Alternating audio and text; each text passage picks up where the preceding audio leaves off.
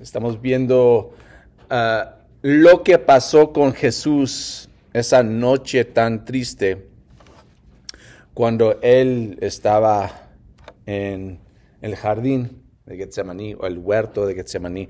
Y de hecho, ah, ah, hablamos de mucho de jardines, ¿verdad? Es primavera, es el tiempo de disfrutar. ¿Cuánto de ustedes les, les gusta jardinería? Ella. Algunos sí. A mí me gusta el resultado. que, que a Rome le gusta mucho cuidar flores y plantar eh, árboles y plantas. Y, y qué bueno, ¿verdad? Porque se nos ve en nuestra casa muy hermosa, eh, no por mi parte, sino por, eh, por ella. Ah, pero, pero es algo que para algunos se puede, algunos otros no, no tanto. Yo no sé en español si, si se dice. En inglés se dice que si tienes un, pulgar verde, no sé si se dice algo en, español semejante a alguien que es muy bueno con las plantas. ¿No tienen un dicho para los que son muy buenos para la planta? Buena mano. ¿Buena mano? Ah, pues eso es para todo. Pero si se dice en inglés que si tienes como, pues a lo mejor por los que, son jardin, jardineros, que, siempre tienen sus manos muy, muy verdes por estar con las plantas, pero dice que tienen pulgares verdes. Ah, pero si ella tiene, yo no tengo. Ah, mis manos más bien son blancos y negros, depende de lo que estoy haciendo. pero sí, en la Biblia hay dos jardines muy prominentes Ah, ah, de qué se trata. Primero, muchos de nosotros sabemos cuál es el primer jardín de que habla la Biblia. Edén, ¿verdad?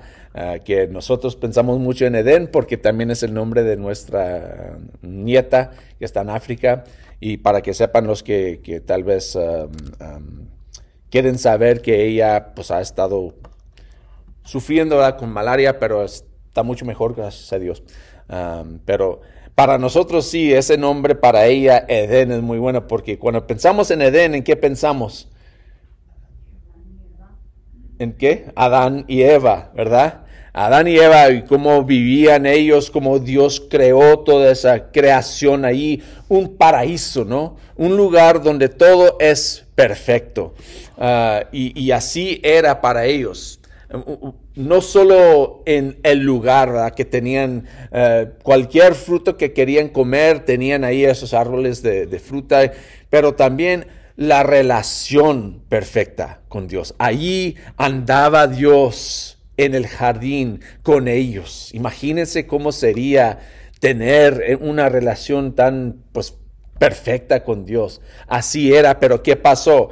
Ah, muy pronto cayeron en problemas. Eh, la Biblia describe así el lugar para ellos, como, como el ambiente, podemos decir. Dice ahí en Génesis capítulo 2, versículo 25, en ese tiempo el hombre y la mujer estaban desnudos, pero ninguno de los dos sentía vergüenza. Era un lugar donde podían ser 100% ellos mismos, no tenían que, preocuparse por nada. Ah, pero muy pronto las cosas cambiaron, ¿verdad? Cuando viene el, serpiente, empieza a hablar a ellos eh, y últimamente en capítulo 3 de Génesis, el hombre se volvió en contra de Dios. Una, una traición grande y se puso en, en esclavitud al pecado por su desobediencia.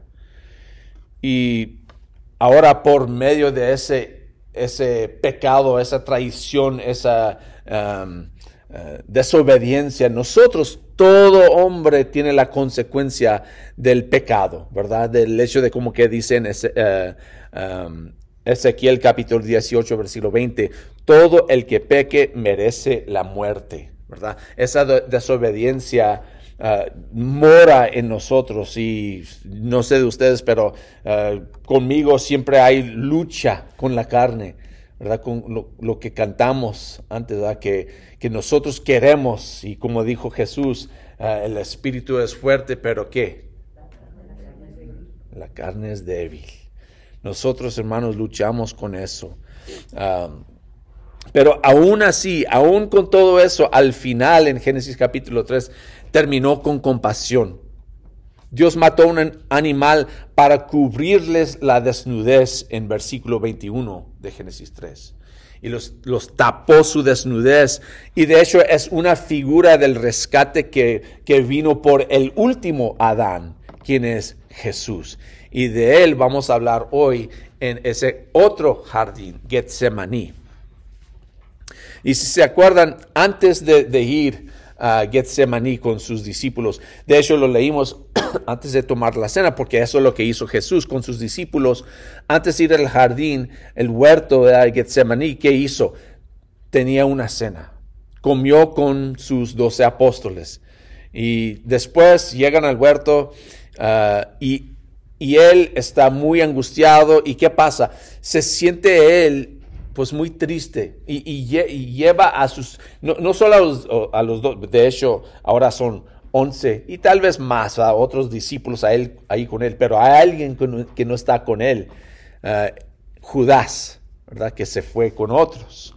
Pero Jesús está allí muy angustiado, muy triste, y aún así se separa un poco de, de, sus discípulos y lleva con él tres, sus, podemos decir, sus mejores amigos. Sí, Jesús, siendo uh, Dios con nosotros, es 100% Dios, pero también es 100% hombre y tiene relaciones uh, con, con, personas como nosotros. Tenemos amigos, tenemos familiares. Él tenía estos tres, Pedro, Jacobo y Juan, y los llevan aparte con él. ¿Qué es lo que hacemos muchas veces nosotros? Cuando nos sentimos tristes, angustiados, queremos que nuestros mejores amigos estén con nosotros para pues, apoyarnos, para ayudarnos con eso. Eso hace Jesús también en este jardín. Y lo, perdón, lo interesante es cómo reacciona Jesús a esto. Vamos a otra vez a, a Mateo 26 y fíjense lo que dice. Ah,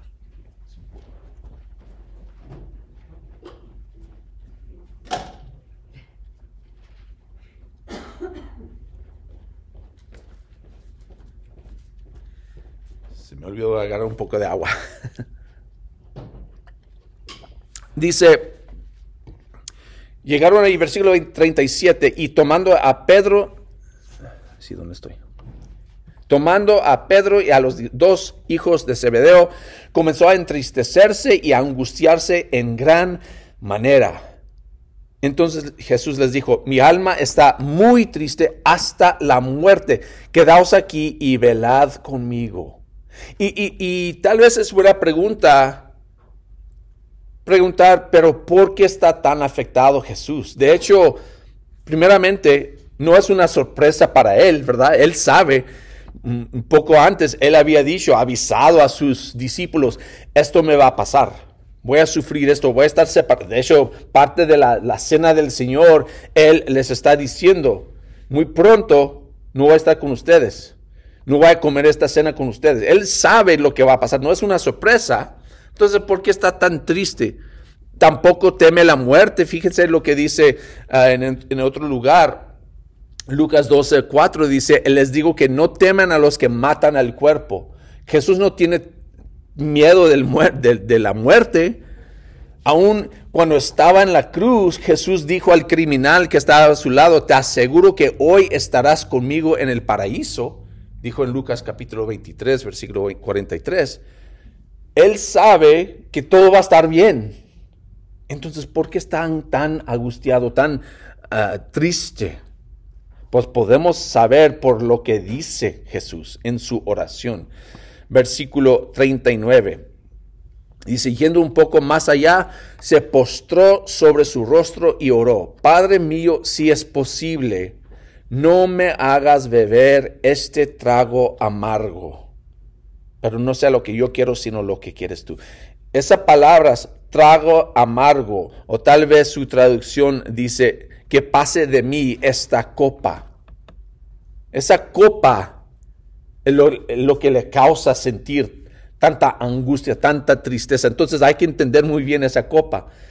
Y hay dos versículos que nos ayudan a entender la idea de la copa. Claro que no está hablando de una copa como esta que, puede tener en la mano, pero está hablando de una experiencia. La Biblia en, en Salmos 116, versículo 13, dice, habla de la copa de salvación, que no siempre la copa es algo malo, ¿verdad? Ese Salmo 116, versículo 13, habla de la copa de salvación de parte del Señor, que Dios puede derramar a los suyos. Pero hay otro salmo que habla de otra copa. Salmo, salmo capítulo 75 habla de otra copa. Es la copa de castigo. Y cuando habla de esa copa podemos entender que es algo amargo, algo triste, algo fuerte que viene de Dios, que está derramando sobre los que merecen el castigo de Dios.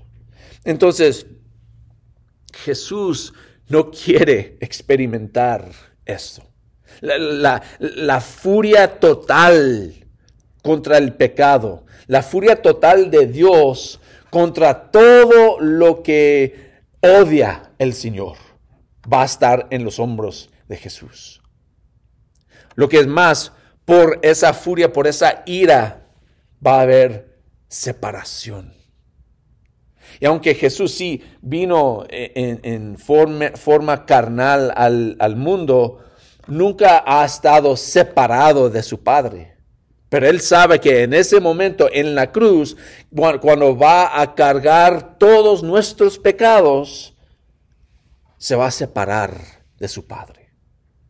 Y es algo que ni Jesús, aunque sabe lo que va a pasar, aunque sabe que últimamente va a resultar en algo bueno, Jesús no quiere experimentar tal separación. Ahora, entendiendo cómo se siente Jesús, tal vez nos puede ayudar a nosotros. Como mencioné, Edén literalmente en hebreo significa paraíso. Eso es lo que significa la palabra, la palabra Edén. Getsemaní significa prensa de aceite. Prensa de aceite, porque tenía muchos uh, olivos ahí. De hecho, Jesús va a ser aplastado por nosotros. Amén. Él va a recibir todo el castigo de Dios. Y como menciona en Génesis 3:15, que va a estar aplastado por nosotros como aplasta Dios la cabeza del serpiente por nosotros. Él va a tomar todo lo que nosotros hemos hecho en Él.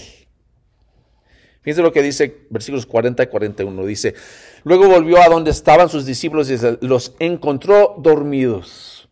¿No pudieron mantenerse despiertos conmigo ni una hora? le dijo a Pedro.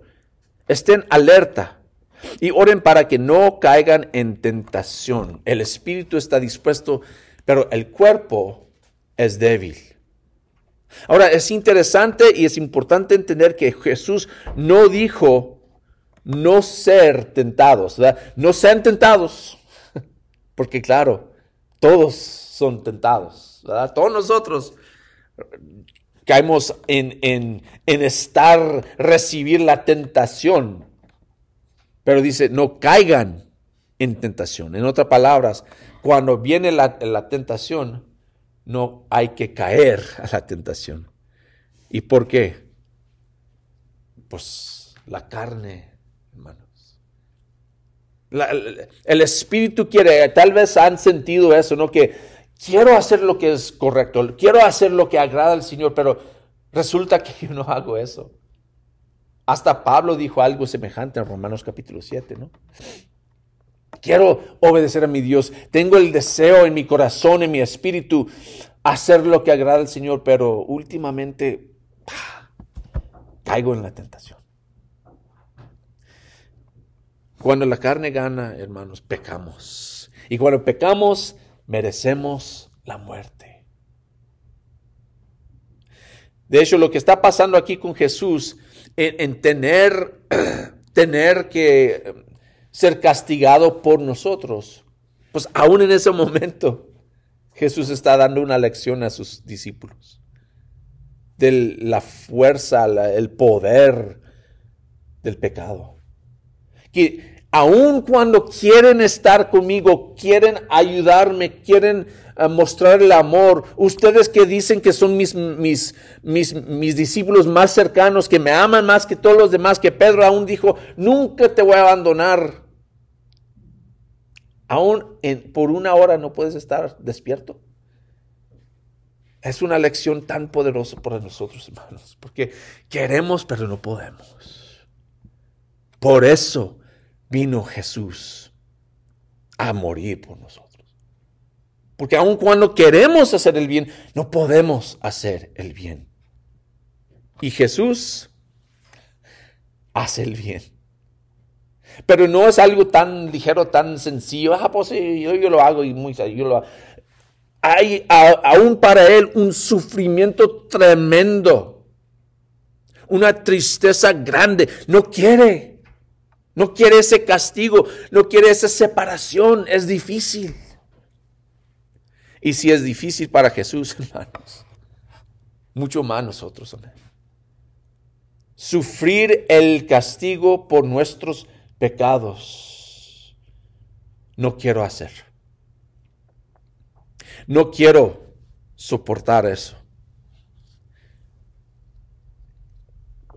Entender la angustia de Jesús nos ayuda a entender nuestra condición sin Jesús. Entender la angustia de Jesús nos ayuda a entender nuestra condición sin Jesús. Porque el próximo día, después de esa noche de angustia, Jesús tomó nuestro lugar. Las tres en la tarde, ahí está Él colgado en la cruz muriendo por nosotros. Dios lo hizo pecado por nosotros, como dice 2 Corintios capítulo 5, versículo 21. Él fue la propiciación, es una palabra muy grande, propiciación. Dice que, pues, ¿qué significa eso? De hecho, la palabra propiciación quiere decir que nos hizo agradables al Señor. Él fue la propiciación por nosotros que antes Dios nos mira con toda esa ira, ese, ese uh, deseo de, castigar. Y ahora puso todo eso en su Hijo y a nosotros nos mira con agrado, con gozo. No hay nada mejor que eso, amén. Que, que, que ver al Padre del cielo decir, bien hecho, siervo mío. Y no es por nosotros, es por lo que hizo Jesús. Entonces, Él en la cruz, con todo el sufrimiento y entender que sí, claro que su cuerpo está sufriendo, pero, pero lo que le duele más es la separación. Fíjense lo que dice, ¿verdad? Él está ahí en, en, en la cruz y gritó, Eli, Eli, lama sabactani ¿Qué significa Dios mío, Dios mío? ¿Por qué me has desamparado?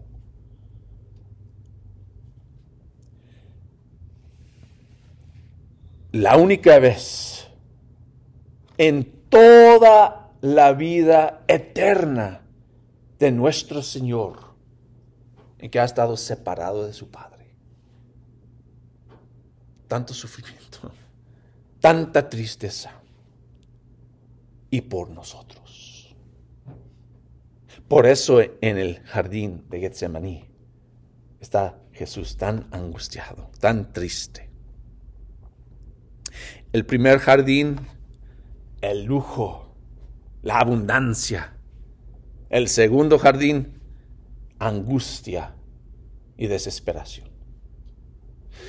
En Edén, la fruta era agradable a los ojos. En Getsemaní, la copa representaba la agonía. Adán dijo no a Dios en Edén.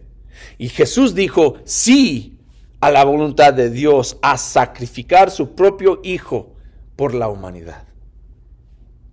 En Edén, Dios desvaina su espada de venganza en Getsemaní, Jesús accedió a aceptar esa venganza por nosotros. Si no estás en Cristo, si no estás en Cristo, si no te has sido bautizado en el nombre de Jesús por el perdón de tus pecados, con toda tu fe, no simplemente que alguien te ha derramado agua o te ha metido en el agua, tú mismo has dicho, Señor, tuyo soy, me rindo a ti, muero a mis pecados. Si no estás en Cristo, tu copa está llena. La copa de ira, copa de castigo de Dios está llena. La angustia de Jesús, muéstrate qué tan amarga es esa copa. Yo no quiero, hermanos, tomar esa copa. Es eterna separación del Padre. Es eterna destrucción, uh, dolor. Ni, ni, podemos imaginar eso. Pero lo que puedo entender es que como reacciona Jesús a ese castigo, yo no quiero nada que ver con eso. Entonces, hoy puedes decidir morir en tus pecados o morir al pecado morir en tus pecados o morir al pecado. Entonces, ¿qué es lo que vamos a hacer? ¿Abandonar la vida vieja o rechazar al Señor? La decisión es de cada uno. Tal vez lo has hecho y luchas. Recuerda a Jesús en Getsemaní, luchando por ti. Ese amor tan grande es decir, otra vez, Señor, me rindo a ti. Y decir como Él dijo, el Espíritu quiere, pero la carne es débil. Podemos otra vez rendirnos a Él. Vamos otra vez, hermanos, al Señor en oración. Y ya terminamos ahí, dejamos ahí la cosa.